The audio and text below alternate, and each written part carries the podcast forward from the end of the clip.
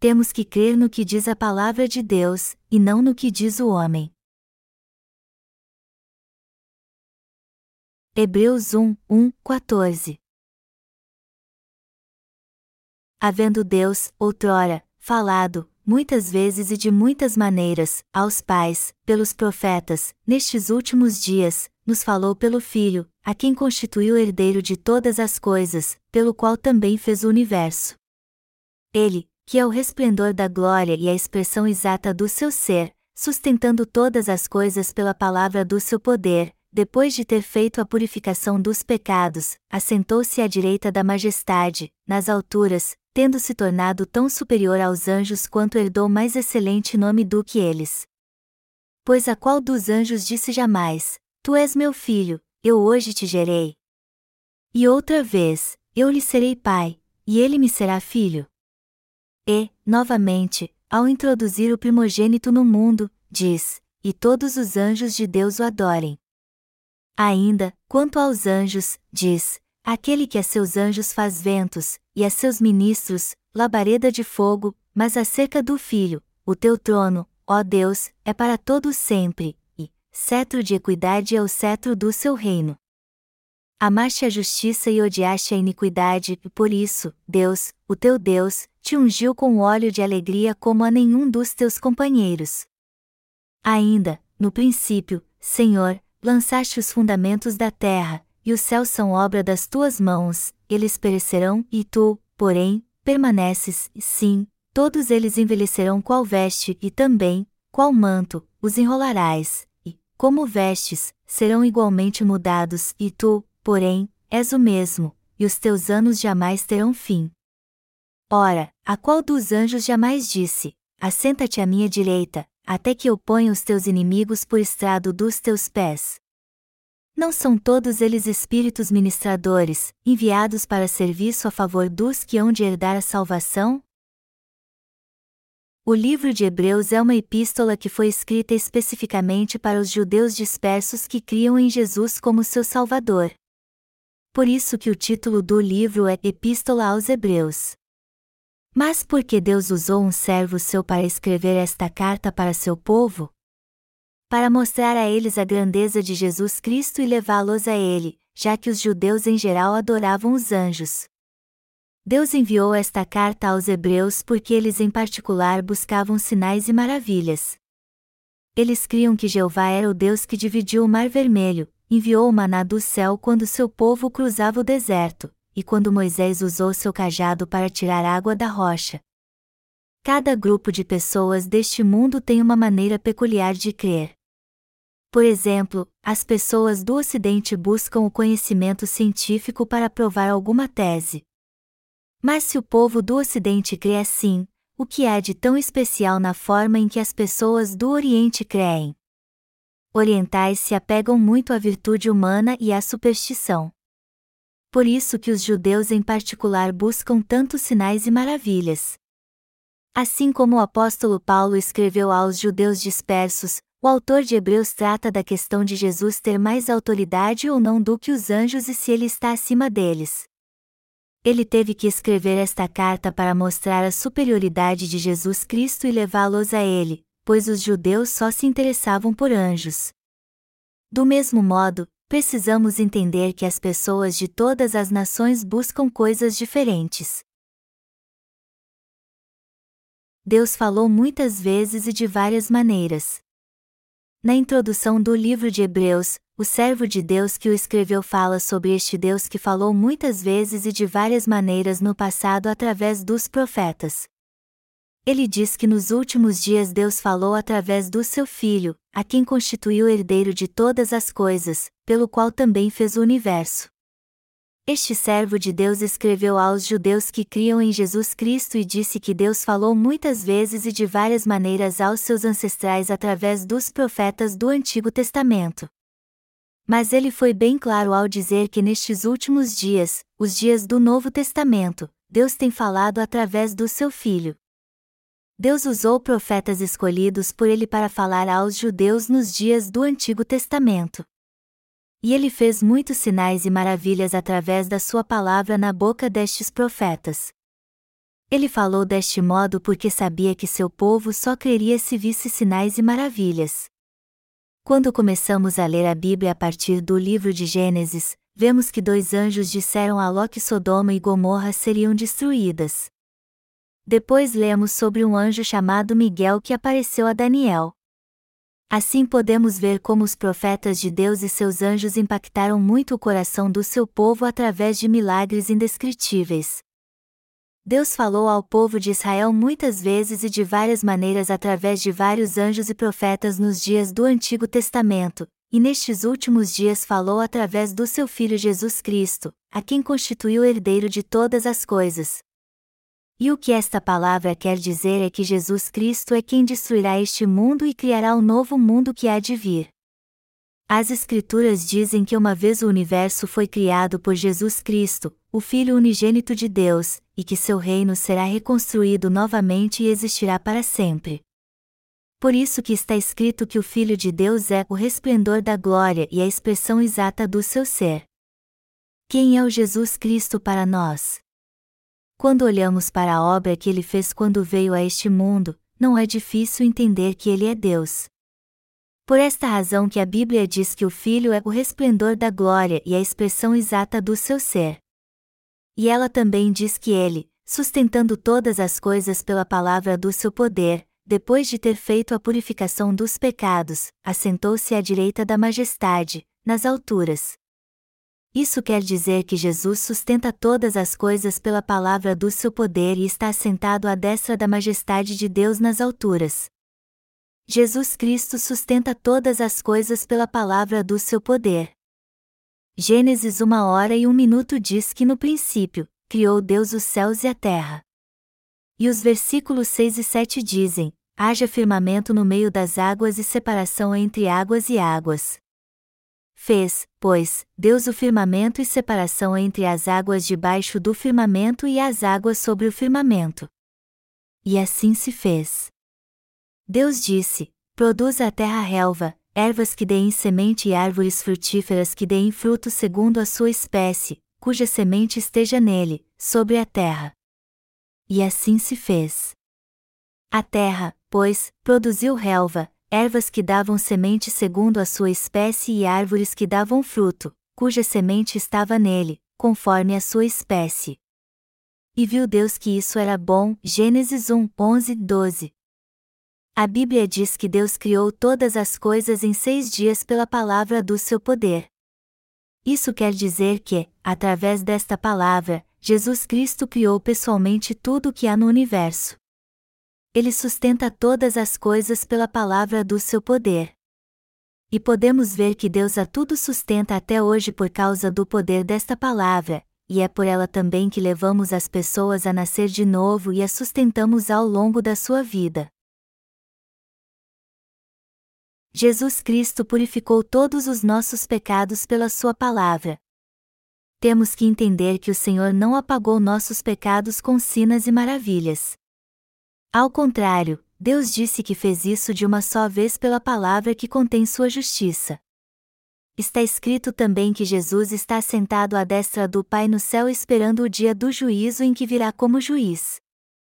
O livro de Hebreus nos diz exatamente quem é Jesus Cristo. Hebreus 1, 1, 4 nos diz que Jesus Cristo é essa pessoa. Deus nesse tempo dará a remissão de pecados a nós que cremos no Evangelho da água e do Espírito através de Jesus Cristo. Ele nos salvará de todos os pecados do mundo de uma só vez. E o novo mundo virá através de Jesus Cristo no futuro. Portanto, não apenas este mundo, mas o novo mundo que virá no futuro, virá através de Jesus Cristo. O que precisamos entender aqui é que o Senhor não apenas sustenta todas as coisas pela Sua palavra, mas também trará um novo mundo para recebermos a purificação dos nossos pecados por meio dela. Está escrito que Jesus Cristo veio para apagar nossos pecados e está sentado à destra da majestade nas alturas, e que ele virá novamente como o Senhor da segunda vinda para que estejamos com ele em seu reino. Temos que estudar mais para entendermos a nobreza de Jesus Cristo. Há uma passagem que o compara com os anjos. Hebreus 1 hora e 5 minutos diz assim: Pois a qual dos anjos disse jamais: Tu és meu filho, eu hoje te gerei. E outra vez, eu lhe serei pai, e ele me será filho. Vamos ver Salmos 2 para entendermos bem este texto. Nós não temos dúvida em reconhecer que esta palavra é verdadeira, mas os testemunhas de Jeová e outros hereges que há nesta terra não a entendem e dizem: o texto não diz que Deus criou Jesus junto com muitos anjos? Mas quando lemos atentamente a passagem, é isso mesmo o que Deus quer dizer? Não, é justamente o contrário. Vamos ler Salmos 2 horas e 7 minutos juntos agora. Está escrito claramente: Proclamarei o decreto do Senhor, ele me disse: Tu és meu filho, eu, hoje, te gere. Meu filho aqui se refere ao Senhor, não é? Em todo o capítulo 2 do livro de Salmos está escrito que Jesus Cristo é Deus, o Salvador e o Juiz. Por isso que também está escrito: porque se enfurecem os gentios. E os povos imaginam coisas vãs. Os reis da terra se levantam, e os príncipes conspiram contra o Senhor e contra o seu ungido, dizendo: rompamos os seus laços e sacudamos de nós as suas algemas. E se aquele que habita nos céus, o Senhor zomba deles. Na sua ira, a seu tempo, lhes há de falar e no seu furor os confundirá. Eu, porém, constituí o meu rei sobre o meu santo monte Sião. Proclamarei o decreto do Senhor, ele me disse: Tu és meu filho, eu, hoje, te gerei. Pede-me, e eu te darei as nações por herança, e as extremidades da terra por tua possessão. Com vara de ferro as regerás, e as despedaçarás como um vaso de oleiro. Agora, pois, ó reis, sede prudentes, e deixai-vos advertir, juízes da terra. Servi ao Senhor com temor e alegrai-vos nele com tremor. Beijai o filho para que se não irrite, e não pereçais no caminho, porque dentro em pouco se lhe inflamará a ira, bem-aventurados todos os que nele se refugiam. Esta passagem toda fala de Jesus Cristo e do seu ministério. E lemos em Salmos duas horas e sete minutos: Proclamarei o decreto do Senhor, ele me disse: Deus está falando de Jesus aqui. Tu és meu filho, eu, hoje, te gerei. O Pai está falando de Jesus, e não de algum anjo. Precisamos entender bem o que texto que diz: Proclamarei o decreto do Senhor. Ele me disse: Tu és meu filho, eu, hoje, te gerei. Não está falando de anjo algum. O Pai disse isso de seu filho, Jesus Cristo. Está escrito que por mais alto que um anjo esteja, Deus o criou para ser um dos anjos do seu filho. Está bem claro aqui que nenhum dos anjos se tornou filho de Deus. Por sua vez, Hebreus 1 hora e 6 minutos diz, e, novamente, ao introduzir o primogênito no mundo, diz, e todos os anjos de Deus o adorem. Portanto, de todos os filhos de Deus, Jesus Cristo é o unigênito, e seus irmãos mais novos são aqueles que receberam a salvação crendo na justiça de Deus. Se isso é verdade, além do unigênito de Deus, quem são seus outros filhos? Somos nós que cremos no Evangelho da Água e do Espírito. Você e eu fomos salvos de todos os nossos pecados crendo em Jesus Cristo e no seu Evangelho da Água e do Espírito. Agora todos nós somos filhos de Deus. Todos nós que recebemos a remissão de pecados crendo no Evangelho da Água e do Espírito somos filhos de Deus. A Bíblia diz que os anjos de Deus se prostrarão diante de nós quando Jesus Cristo voltar a este mundo. Então podemos ver que os anjos são servos dos filhos de Deus, e não filhos de Deus do mesmo modo que nós e Jesus Cristo somos. Eles são seres que não serão senhores no reino de Deus, porém servos neste reino. O autor de Hebreus escreveu isso ao povo de Israel porque eles achavam que eram a classe mais alta dos anjos. O que o escritor da epístola está dizendo é que os anjos não são filhos de Deus porque os hebreus os honram muito e acham que eles estão acima dos servos de Deus, e até um pouco acima do que Jesus Cristo. Na Coreia, algumas pessoas acreditam na superstição tola dos três deuses da infância. Alguns até dizem: os três deuses da infância me ajudaram, quando passaram por algum problema. O povo de Israel também achava que os anjos eram maiores do que Jesus Cristo. Por isso que o livro de Hebreus começa tratando deste assunto. E depois de falar um pouco mais do assunto que estamos tratando aqui, que vou falar que relação esta palavra tem conosco. Os anjos existem para o Filho de Deus. Hebreus 1 hora e 7 minutos ainda, quanto aos anjos, diz: aquele que a seus anjos faz ventos, e a seus ministros, labareda de fogo. Está escrito aqui que Deus não criou os anjos e seus servos como seus filhos, mas como servos de todos os seus filhos. E lemos nos versículos 8 e 9: Mas acerca do Filho, o teu trono, ó Deus, é para todos sempre, e cetro de equidade é o cetro do seu reino. Amaste a justiça e odiaste a iniquidade, e por isso, Deus, o teu Deus, te ungiu com óleo de alegria como a nenhum dos teus companheiros. Deus está falando aqui de Jesus Cristo e do povo que recebeu a remissão de pecados crendo nele, que os ungiu com óleo de alegria, os acendeu como uma brasa viva e fez com que eles recebessem grandes bênçãos, pois amaram a justiça e odiaram a iniquidade. Assim é Jesus. Ele ama a justiça e as suas obras, e odeia a injustiça e a iniquidade.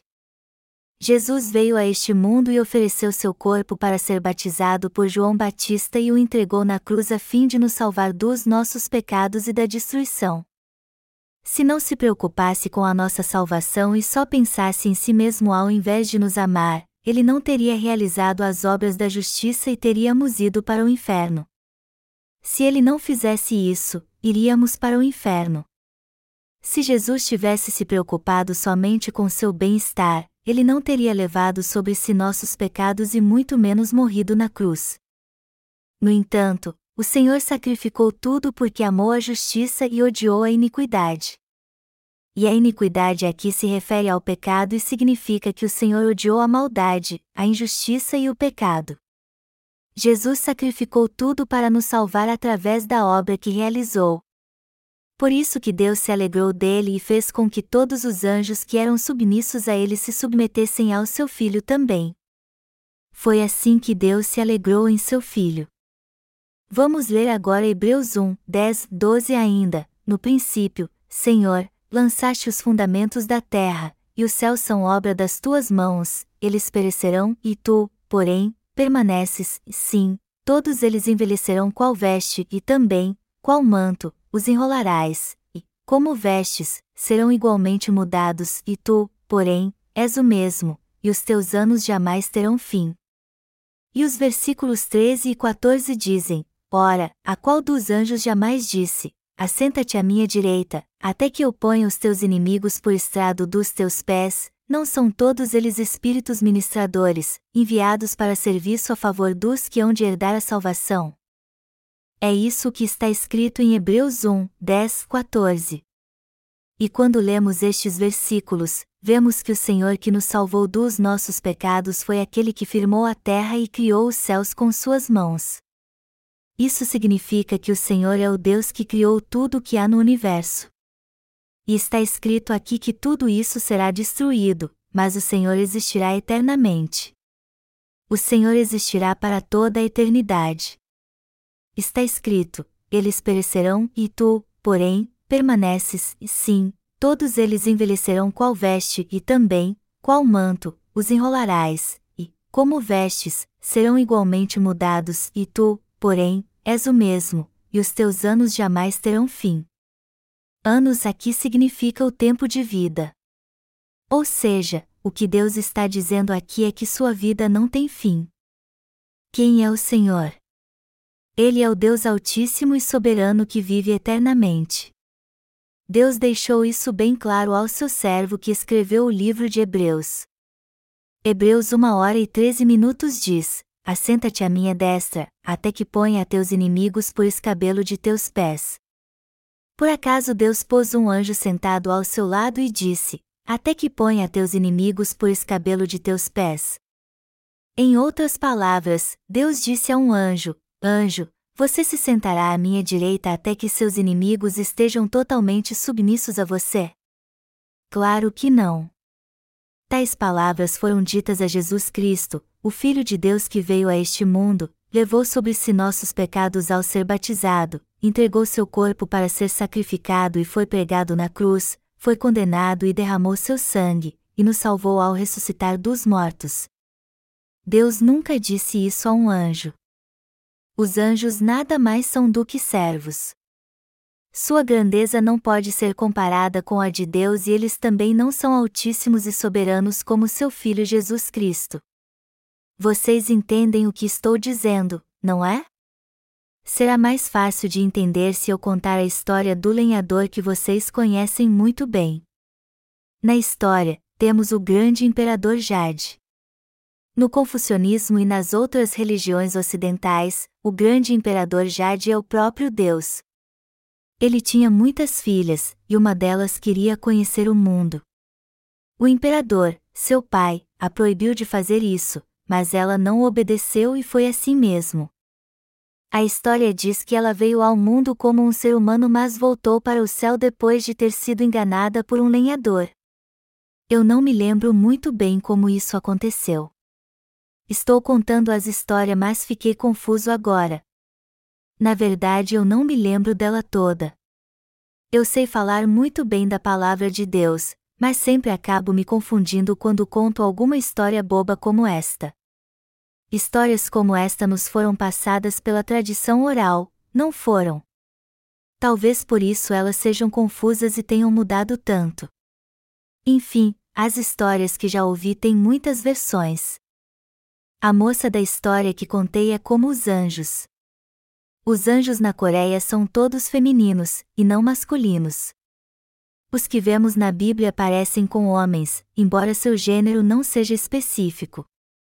Se fossemos determinar o gênero dos anjos de guerra e dos outros anjos, eles seriam homens. Por isso que as palavras Filho de Deus aparecem muitas vezes em nossos sermões, fazendo com que algumas irmãs fiquem chateadas e digam: O quê? Está dizendo filho mesmo? Então é homem realmente? Eu não sei o gênero, mas só estou dizendo que é assim que está escrito. De modo algum estou dizendo que os homens estão acima das mulheres, até porque os homens são cheios de falhas. Em nosso país as pessoas se orgulham de ter filhos homens, mas se todos criassem suas filhas corretamente, ninguém precisaria ter inveja nem de quem teve dez filhos homens, mas o que acontece é que no confucionismo é preciso que haja pelo menos um filho homem na família, pois são os filhos que recebem a autoridade de um sacerdote para oficiar o culto para os ancestrais. Eles acham que a alma do morto volta depois para comer. Mas será que alguém volta mesmo depois de morto para comer? Claro que não. Mas eles acham que o morto é que comeu o alimento. Eu acho que eles estão loucos. Quando um parente morre sem ter comido nada antes de sua morte, seus parentes lhe preparam um banquete e fazem um culto a ele. Então a alma do falecido volta e come tudo, não é? E quem pode dizer o contrário, já que a alma do falecido volta e come? Qual o problema então quando as crianças se tornam adultas e fazem comida para os mortos? Mas a verdade é que se a alma do falecido voltasse mesmo, ninguém teria coragem de comer com ele. A comida servida no culto na verdade é para os vivos. É assim no confucionismo. Eles preparam um banquete e se prostram para aliviar o peso da consciência. Anjos são espíritos que servem aos servos dos justos. Temos que conhecer a verdade contida no livro de Hebreus e crer nela. Bom, já que estou pregando a palavra do Senhor, eu quero dizer algo sobre Hebreus 1 hora e 14 minutos. Este versículo diz o seguinte: Não são todos eles espíritos ministradores, enviados para serviço a favor dos que hão de herdar a salvação? Vemos aqui que Deus enviou os anjos para servir a nós, que fomos salvos, e a todos que receberam a salvação. Todos os anjos são espíritos que fazem o que Deus manda, ou seja, eles são obreiros que trabalham para Deus. Os anjos são espíritos enviados para servir a todos os filhos de Deus. O capítulo 1 do livro de Hebreus resume esta verdade de modo bem claro. E o que temos que entender aqui é que o Senhor, com Sua palavra, criou o universo, perdoou nossos pecados e nos julgou. Nosso Senhor criou mesmo o universo com Sua palavra. Deus criou os céus e a terra e todos os mundos com Sua palavra. Por isso que o Senhor Jesus Cristo é o Deus Todo-Poderoso. Deus é mesmo poderoso. Ele disse que houvesse os vegetais e árvores frutíferas, eles deram sua semente e assim aconteceu. As árvores, o pasto, os vegetais e as flores com sementes surgiram na terra. Foi exatamente isso que aconteceu quando Jesus disse que houvesse todas as coisas. Foi Deus que fez esta obra. Isso mostra como Deus é todo-poderoso. O Deus que nos salvou é todo-poderoso, pois também apagou nossos pecados com Sua palavra. Por isso que a Bíblia é a palavra de Deus. E quando lemos esta palavra e a aceitamos em nosso coração, cremos nela e nos apegamos a ela, nossos pecados são remidos e nos tornamos filhos de Deus. E é assim também que nossas orações são atendidas e podemos entrar no reino dos céus. Tudo acontece quando cremos na palavra, nos apegamos a ela e oramos. Vocês estão entendendo o que eu estou dizendo? Isso tudo acontece porque está é a palavra de Deus. E é por isso também que ela tem poder. Tudo que há nos céus e na terra existem por causa do poder que há na palavra de Deus. Agora podemos entender por que os hebreus, ou o povo de Israel, exaltavam tanto os anjos. Vocês não podem esquecer que um servo de Deus escreveu esta carta aos Hebreus para nos ensinar sobre as práticas malignas e fazer com que tenhamos a fé correta, pois muitos hebreus criam em Jesus, mas achavam que os anjos eram maiores do que ele. Nós que estamos vivendo os últimos dias temos que confirmar esta verdade em nosso coração e aprender esta lição na palavra de Deus. Há alguns pastores na Coreia, e com certeza em outros países, que chegam à seguinte conclusão: falar em línguas é a prova do batismo com o Espírito Santo. Dizem que podemos saber quando alguém foi batizado com o Espírito Santo quando ele fala em línguas. Portanto, quem fala em línguas recebeu o Espírito Santo, e quem não fala não o recebeu. O problema aqui é que as pessoas acreditam que isso é verdade, embora não haja nada escrito sobre isso na Bíblia. Este ensinamento está totalmente errado. Os ignorantes e ingênuos acreditam nos pastores que ensinam estas coisas porque eles supostamente falam em línguas e oram para expulsar os demônios das pessoas. Muitos hoje declaram publicamente que este ensinamento está correto, mas quando comparamos o que eles dizem com a palavra de Deus, vemos que é um grande erro. É provável que eles acreditem mais na palavra de Deus do que no que diz seu pastor, mas acabam conferindo às suas palavras a mesma autoridade da Bíblia. Eles dizem: se é isso o que o pastor disse. Então eles creem no que ele diz. Isso é algo muito errado que vemos em nossos dias. Sendo assim, temos que devolver a palavra de Deus a devida autoridade e crer nela. Os cristãos que ainda não nasceram de novo dão tanto valor ao que diz seu pastor como à palavra de Deus, como os hebreus que achavam os anjos maiores do que Jesus Cristo. A fé de ambos está errada. O Senhor diz em Hebreus uma hora e dois minutos: Nestes últimos dias, nos falou pelo Filho, a quem constituiu herdeiro de todas as coisas, pelo qual também fez o universo, e também no versículo 3 ele diz: Ele, que é o resplendor da glória e a expressão exata do seu ser, sustentando todas as coisas pela palavra do seu poder, depois de ter feito a purificação dos pecados, assentou-se à direita da majestade, nas alturas. O que esta passagem quer dizer é que o Senhor apagou todos os nossos pecados com Sua palavra. E também que Ele fez isso com o Evangelho da água e do Espírito. Jesus não somente criou todas as coisas com Sua palavra, mas também apagou nossos pecados. Ou seja, os pecados que havia em nosso coração. Mas a que palavra o texto se refere?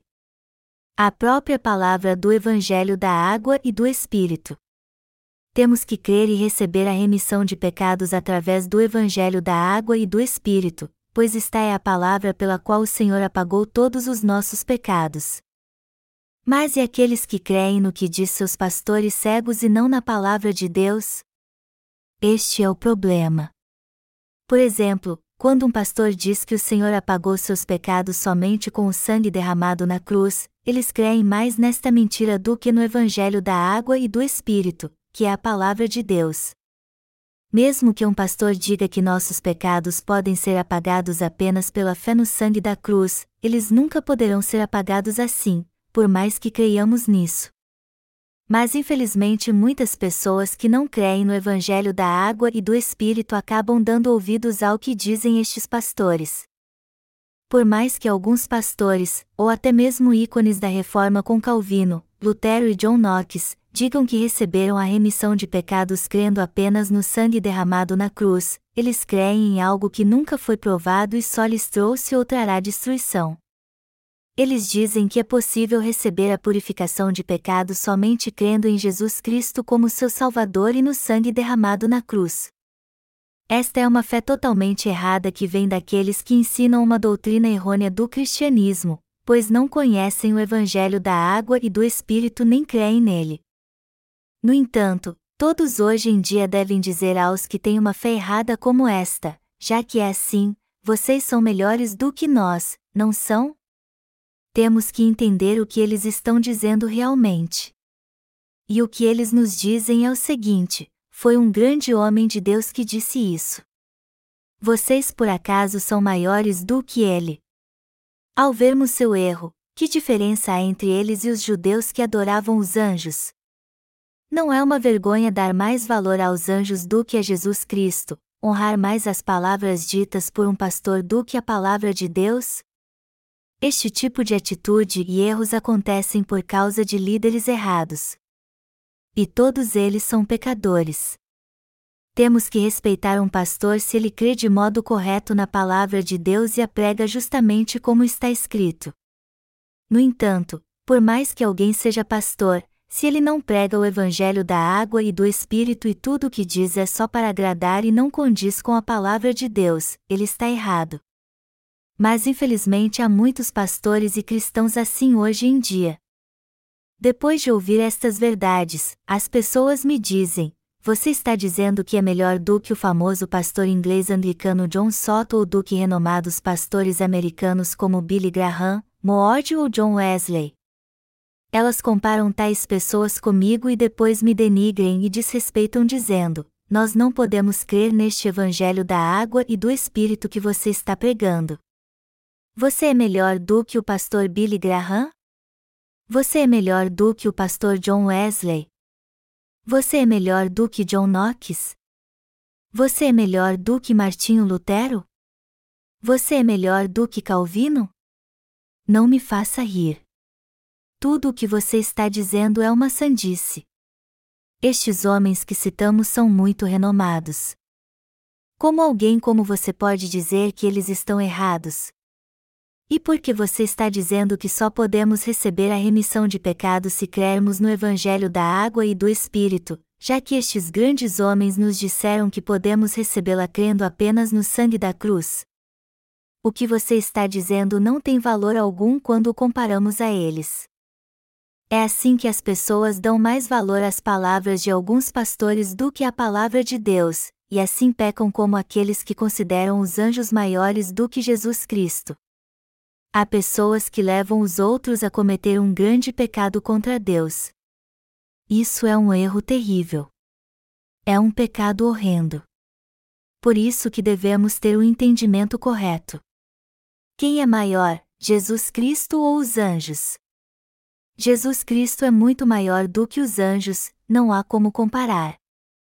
Mas o quanto ele é maior? Jesus é o Criador, e os anjos, meras criaturas feitas por ele. Cristo é muito maior e mais glorioso do que os anjos. Os anjos são apenas servos criados para servir a nós, que recebemos a remissão de pecados. É errado então se comparar a Jesus Cristo. E não está errado então achar que os anjos são maiores do que nós que recebemos a remissão de pecados do Senhor que veio a este mundo pelo Evangelho da água e do Espírito? Não é errado orar aos anjos também? Agir assim é o mesmo que adorar os demônios e servir aos ídolos. Temos que voltar a ter fé na justiça de Deus.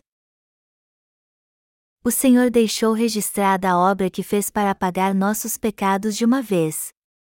Já no Antigo Testamento ele falou sobre isso, e no Novo Testamento nos deu o Evangelho da água e do Espírito. E tudo o que o Senhor disse, ele cumpriu. Ele disse em Mateus uma hora e vinte e três minutos: Eis que a Virgem conceberá e dará à luz um filho, e ele será amado pelo nome de Emanuel, que quer dizer, Deus conosco. O Senhor prometeu que viria até nós através do corpo de uma virgem. E ele fez exatamente como havia prometido na palavra de Deus. Está escrito que o Senhor cumpriu toda a justiça quando foi batizado por João Batista aos 30 anos. Por isso que o Pai disse: Este é o meu filho amado, em quem me comprazo, quando Jesus saiu das águas depois que foi batizado por João Batista. Deus testifica claramente aqui que Jesus foi batizado por João Batista para cumprir sua justiça. Depois então ele ressuscitou dos mortos e nos salvou de uma vez. Deus disse: Este é o meu filho amado, em quem me comprazo. É isso que ele está dizendo, é no meu filho que eu me comprazo. Ele levou sobre si todos os pecados ao ser batizado segundo a minha vontade, foi pregado na cruz levando todos eles, ressuscitou dos mortos, se tornou o perfeito Salvador e concede a salvação a todos que creem nisso. O Senhor tirou nossos pecados ao ser batizado e foi condenado na cruz por causa deles. Só que as pessoas não entendem esta perfeita salvação que Jesus nos deu e pensam assim: ele apenas derramou seu sangue na cruz. Então eu só tenho que crer no sangue de Jesus para receber a remissão de pecados. Pensar assim é totalmente errado. Já que Deus disse que Jesus apagou nossos pecados pela Sua palavra, temos que crer exatamente como ele diz então para recebermos a salvação. Se crermos nisso, nossos pecados serão remidos. Haveria algo de errado na obra que o Senhor fez se nossos pecados não tivessem sido apagados, apesar de crermos no Evangelho da água e do Espírito. Contudo, se nossos pecados são mesmo apagados segundo o Evangelho da água e do Espírito, a palavra de Deus está certa então. Nossos pecados foram apagados para sempre porque a palavra de Deus é a eterna verdade da salvação que nos leva a crer na justiça de Deus pela fé. Todos os pecados do meu coração foram purificados de uma vez quando eu encontrei na palavra de Deus o Evangelho da água e do Espírito que tanto procurava. Meus pecados não foram purificados porque fiz orações de arrependimento. E também não fui perdoado de todos eles jejuando e orando muito. Eu não fui purificado dos meus pecados orando a noite inteira. Isso só aconteceu quando criei no Evangelho da água e do Espírito não havia nada que eu pudesse fazer para receber o dom da salvação. Já que os pecados do povo eram transferidos para os holocaustos no Antigo Testamento pela imposição de mãos, certamente Jesus, nosso Cordeiro sacrificial, levou sobre si os pecados do mundo ao ser batizado com imposição de mãos nos dias do Novo Testamento pelo último sumo sacerdote do Antigo Testamento. Do mesmo modo, os cristãos ainda precisam transferir seus pecados para Jesus pela fé pela imposição de mãos, compreendendo a justiça de Deus e crendo nela. Mas o que me deixa triste é que eles não creem nesta verdade bíblica. Enquanto buscava a verdade, eu tive este entendimento correto um dia enquanto lia Mateus 3, 13, 17. O Espírito Santo me trouxe à mente a cena em que Jesus procura João Batista no Rio Jordão para ser batizado por ele. E assim diz a Bíblia, mas Jesus lhe respondeu: Deixa por enquanto, porque, assim, nos convém cumprir toda a justiça. Então, ele o admitiu. Batizado Jesus, saiu logo da água, e eis que se lhe abriram os céus, e viu o Espírito de Deus descendo como pomba, vindo sobre ele. E eis uma voz dos céus, que dizia: Este é o meu filho amado, em quem me comprazo. E a frase que me chamou a atenção foi esta: Deixa por enquanto, porque, assim, nos convém cumprir toda a justiça. E assim fez João. Jesus saiu logo das águas depois que foi batizado, e veja só, os céus se abriram e ele viu o Espírito de Deus como uma pomba vindo sobre ele. De repente ouviu-se uma voz do céu que disse: Este é o meu filho amado, em quem me comprazo.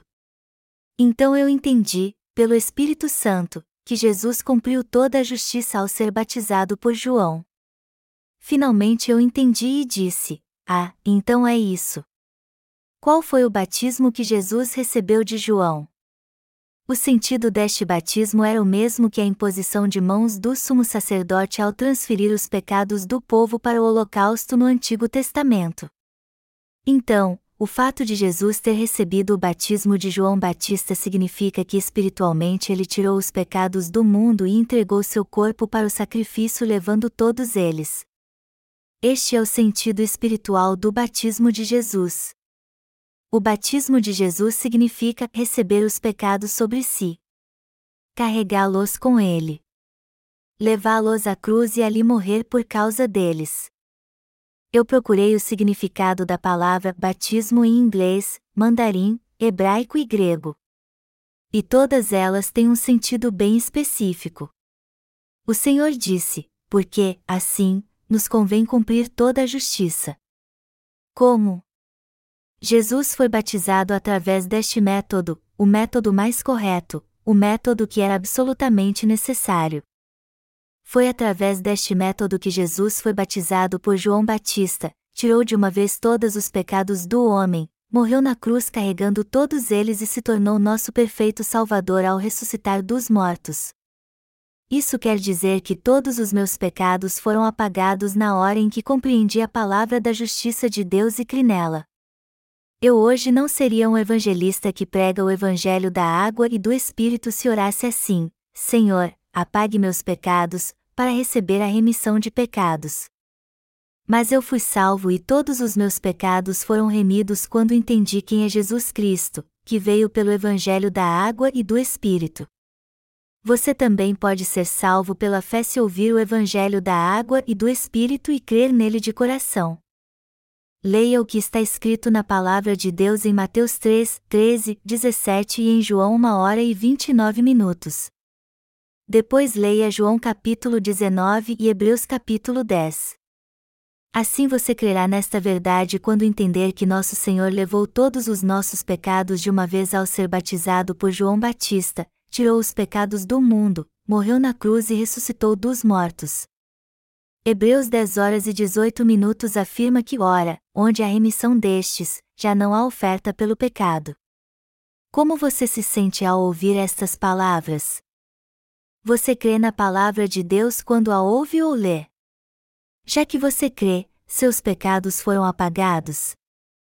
Seus pecados foram apagados mesmo.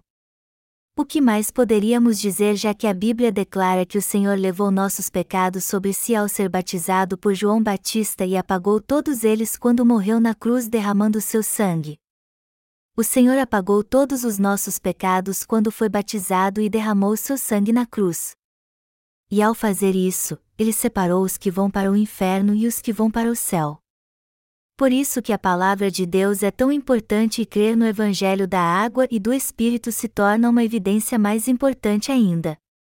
No entanto, certas coisas como ter visões enquanto ora e ter sonhos proféticos são totalmente sem sentido. Você está entendendo? Todos os cristãos que vivem neste mundo precisam voltar a ter a fé que crê no Evangelho da água e do Espírito, que é a palavra de Deus. Se eles não voltarem para o caminho e crerem neste Evangelho segundo a palavra de Deus, a única coisa que lhes espera é a destruição. O cristianismo em todo o mundo tomou o caminho errado e rejeitam Jesus como o povo de Israel. Alguns acham que os anjos são maiores que o Senhor e acabam tendo uma fé errada. Os judeus possuem uma fé errada e traíram Jesus Cristo. Por isso que acabaram sendo destruídos. E o cristianismo atual está indo pelo mesmo caminho com sua fé errada. As pessoas estão erradas em dar crédito somente ao que diz seus pastores e rejeitam a palavra da água e do Espírito, que contém a justiça de Deus. Por isso que muitos levam uma vida de fé crendo em Jesus da maneira errada, pois fazem isso sem conhecer a justiça de Deus. Ao invés de crer no Deus verdadeiro de modo correto, eles atrapalham os que desejam conhecer o Evangelho da água e do Espírito e fazem com que eles vão para o inferno. O povo de Israel também tem que voltar para Jesus Cristo, assim como todos neste mundo. Toda a humanidade tem que voltar para o Evangelho da água e do Espírito. Temos que conhecer este Evangelho e crer nele se quisermos encontrar Deus pessoalmente, já que não podemos vê-lo com nossos olhos. Somente quando fizermos isso pela fé que poderemos ter um encontro com o Deus vivo. Jamais teremos um encontro com o Deus da verdade se fizermos orações de arrependimento todos os dias e rejeitarmos o Evangelho da água e do Espírito. Jesus é o Deus deste mundo. O Senhor criou o universo pela Sua palavra e através dela nos revela Sua verdade e cumpre Sua vontade. Por isso que devemos voltar para a palavra de Deus temos que voltar para a palavra de Deus. Temos que voltar para esta palavra que contém 66 livros no Antigo e no Novo Testamento. Não podemos ser salvos sem esta palavra e Jesus Cristo. Os 66 livros do Antigo e do Novo Testamento são suficientes para recebermos a remissão de todos os nossos pecados se crermos no Evangelho da Água e do Espírito. Basta levarmos uma vida espiritual e entendermos quem Jesus Cristo é realmente. Até hoje o Senhor fala conosco na palavra de Deus, tem um encontro conosco através do Evangelho da Água e do Espírito, e pela Sua palavra nos faz entender qual é o verdadeiro critério de julgamento para que saibamos o que é certo e errado. E Deus perdoa nossos pecados quando cremos na Sua palavra pela fé, nos torna seus filhos e nos ensina como os justos devem viver crendo nesta palavra. O Senhor faz com que saibamos o que é o céu e o inferno em Sua palavra. Por isso que Deus nos diz que podemos ter nossos pecados purificados e entrar no céu se crermos no Evangelho da água e do Espírito. Você crê nisso realmente? Todos os cristãos devem voltar para a palavra de Deus nestes últimos dias os cristãos em todo o mundo devem voltar para a palavra de Deus. É isso que eu quero lhe dizer. Eu quero lhe dizer isso porque as tragédias de que fala a palavra de Deus daqui a pouco tempo acontecerão. Nós que vivemos hoje em dia não podemos esquecer que recebemos a remissão de pecados e devemos viver na presença de Deus. Isso está escrito claramente na palavra de Deus. Não está escrito na Bíblia: buscai, pois, em primeiro lugar, o seu reino e a sua justiça, e todas estas coisas vos serão acrescentadas? O Senhor nos mostra em Sua palavra o caminho da justiça e o ilumina bem para seguirmos por ele. Não devemos dizer, Ah Senhor, eu sei que Tua palavra diz que devemos buscar, pois, em primeiro lugar, o seu reino e a sua justiça, e todas estas coisas vos serão acrescentadas, mas eu não consigo ver como tu estás me guiando. Mas como você não sabe como viver, já que o Senhor nos ensina isso? Tudo ficará bem quando voltarmos para a palavra de Deus e vivermos pela fé, já que Deus sempre nos ensina o caminho, como está escrito em Sua palavra. No período da Reforma, os puritanos começaram um movimento para voltar à palavra de Deus, seguir seus passos e fazer apenas sua vontade. Mas infelizmente hoje muitos cristãos se afastaram da palavra de Deus e vivem como crentes carnais, não como cristãos espirituais. Os cristãos hoje se tornaram crentes materialistas e dizem sempre: vocês serão abençoados se forem fiéis nos seus dízimos. E falar em línguas é a prova de que vocês foram cheios do Espírito Santo. Quanto eles se afastaram da palavra de Deus. A maioria deles diz: você nasce de novo apenas crendo no sangue da cruz. Eles proclamam um tipo de fé supersticiosa na qual a pessoa é salva somente se concordar com aquela igreja, e crer no sangue da cruz, embora desconheçam a verdade de nascer de novo crendo no Evangelho da água e do Espírito. Como estas pessoas estão afastadas da justiça de Deus. Sua vida em si está longe da palavra de Deus todos são cristãos mundanos e materialistas porque se afastaram de Deus. e também se afastaram tanto da sua palavra que não conseguem ver mais que tudo está errado. Então é nosso dever agora ensinar caminho da verdade aos cristãos que possuem uma fé errada, evangelizando-os com o evangelho da água e do Espírito. Esta responsabilidade é nossa. Nós, servos de Deus que recebemos a verdadeira remissão de pecados, temos uma grande responsabilidade. E ela é tão grande que eu não consigo dormir, parar de fazer a obra que precisa ser feita ou até mesmo me dedicar às coisas pessoais. Nós teríamos mais tempo de descansar se houvesse mais pessoas conosco evangelizando com o Evangelho da água e do Espírito. Se tivéssemos mais tempo, poderíamos viajar para lugares maravilhosos como algumas ilhas que nem sabemos o nome.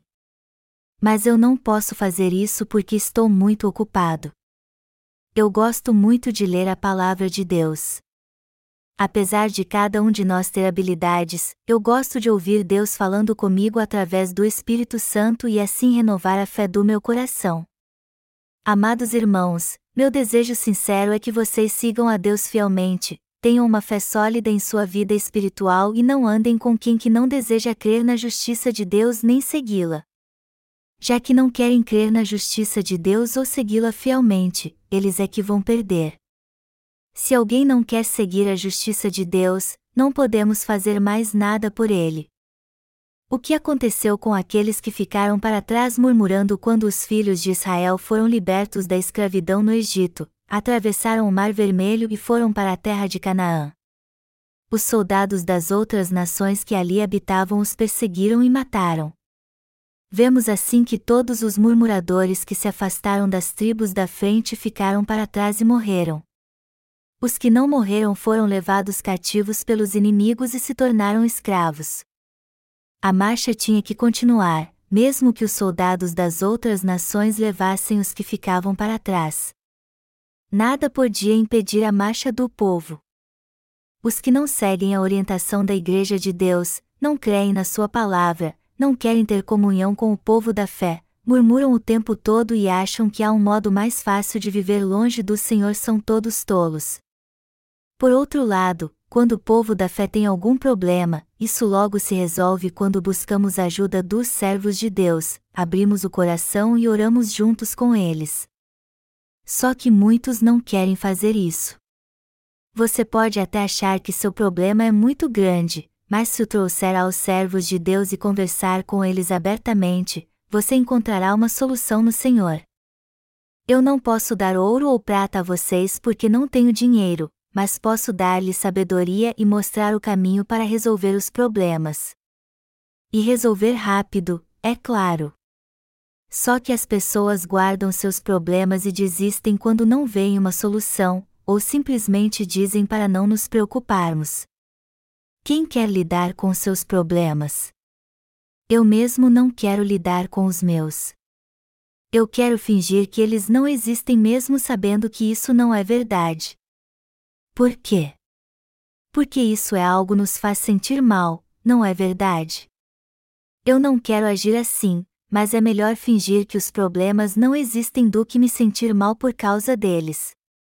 Mas se alguém se sente mal por causa de um problema, ele deveria contá-lo a um servo de Deus para que ele possa lhe ajudar a resolvê-lo. Os que passam por provações acabam recebendo a remissão de pecados crendo no Evangelho da água e do Espírito, fazendo parte da Igreja de Deus e seguindo-a fielmente.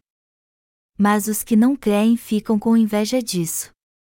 Temos que deixar os imaturos e estender nossas mãos para os que ainda não receberam a remissão de pecados e pregar a salvação para eles. Temos que deixar para trás os que não querem seguir conosco. Deixemos que eles façam o que quiserem e resolvam seus problemas. Talvez um dia eles percebam que as coisas não funcionam como eles querem e então peçam para fazer parte da igreja. Não podemos fazer nada por estas pessoas que não têm coragem nem de enfrentar seus problemas. Elas acham que é seu destino viver assim e que um dia estarão diante do Senhor Todo-Poderoso.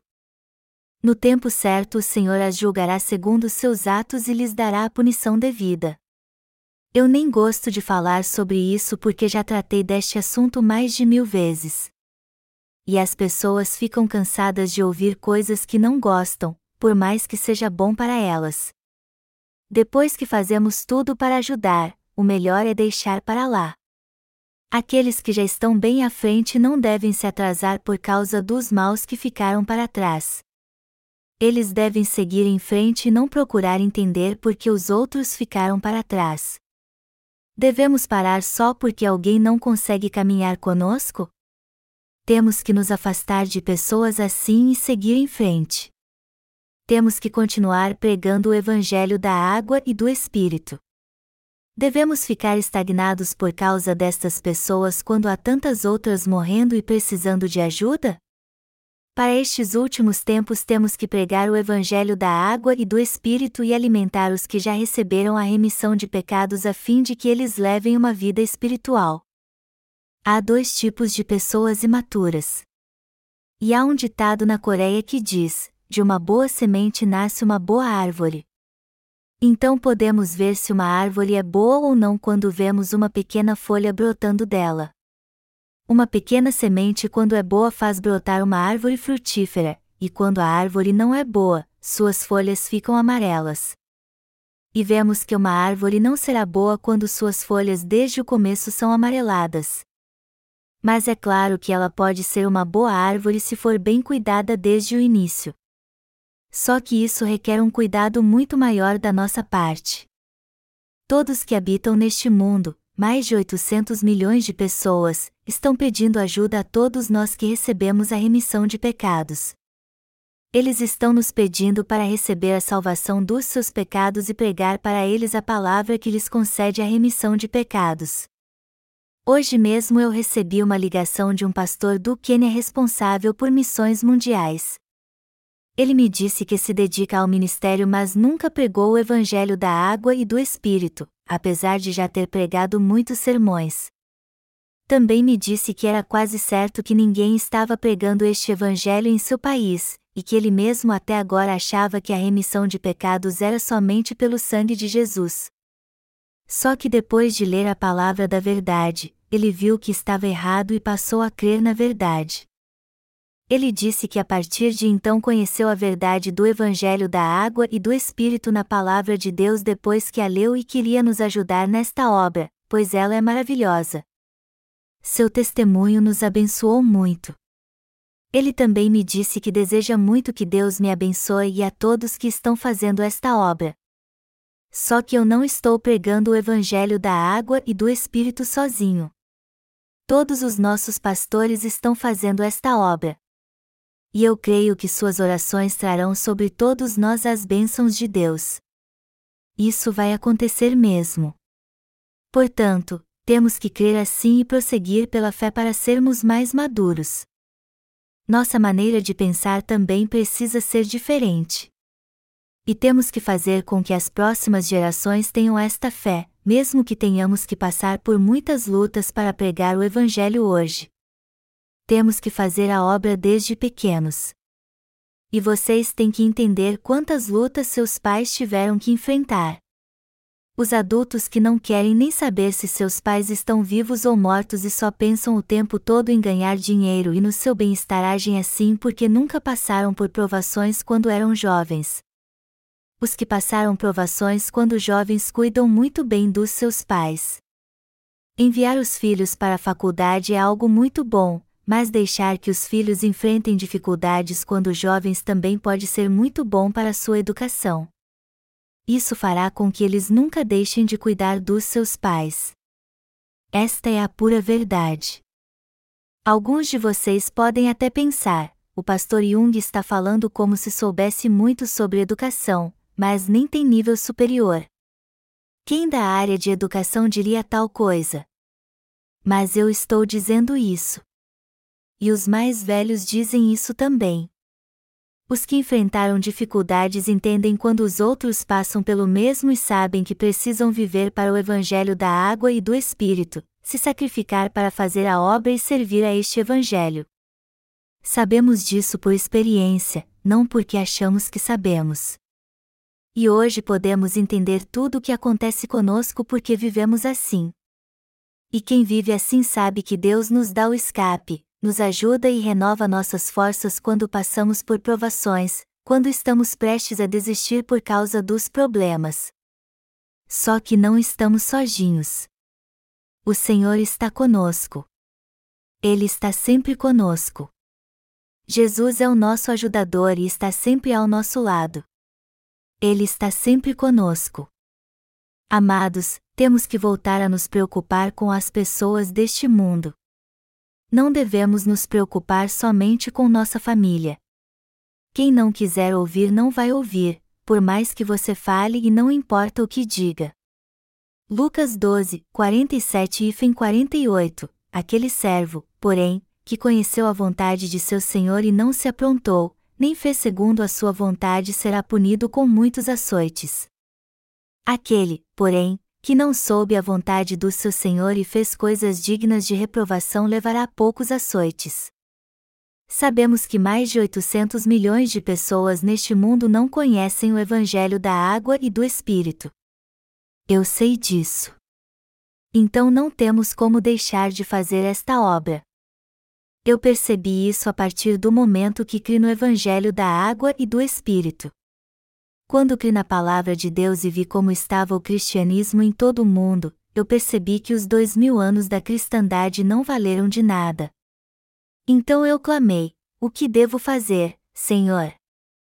O que posso fazer a respeito? O que posso fazer se John Knox, Martinho Lutero e Calvino não conheciam o Evangelho da água e do Espírito que só os apóstolos e os que aprenderam com eles conheciam? O que posso fazer se houve uma reforma religiosa depois disso, mas ninguém conheceu o Evangelho da água e do Espírito? O que posso fazer se os reformadores que trouxeram os cristãos de volta para a palavra de Deus e estabeleceram o cristianismo não conheciam o Evangelho da água e do Espírito? Não podemos deixar então de pregar o Evangelho da água e do Espírito a todos agora. Temos que fazer esta obra mesmo que tenhamos que morrer. Por quê? Porque somos os únicos que compreendem a verdade do Evangelho da água e do Espírito. É por isso que estamos pregando o Evangelho em todo o mundo através do nosso Ministério de Literatura da nossa missão. Dizem que dos 45 milhões de habitantes que há na Coreia, 12 milhões creem em Jesus. Mas veja o mundo. Há mais de 6,5 milhões de habitantes neste mundo, e a maioria deles não crê na justiça de Deus. Muitos não conhecem o Evangelho da água e do Espírito, embora creiam em Deus. Os sul-coreanos não são os únicos que vivem neste mundo. Nossa família também não é a única. Todos neste mundo são ovelhas perdidas. Portanto, temos que pregar o verdadeiro Evangelho da água e do Espírito para eles. O número daqueles que receberam a remissão de pecados crendo no Evangelho da água e do Espírito está aumentando consideravelmente. Este é o tempo da grande colheita. Meu desejo então é que apenas confiemos nossos problemas e anseios ao Senhor e preguemos o Evangelho da água e do Espírito.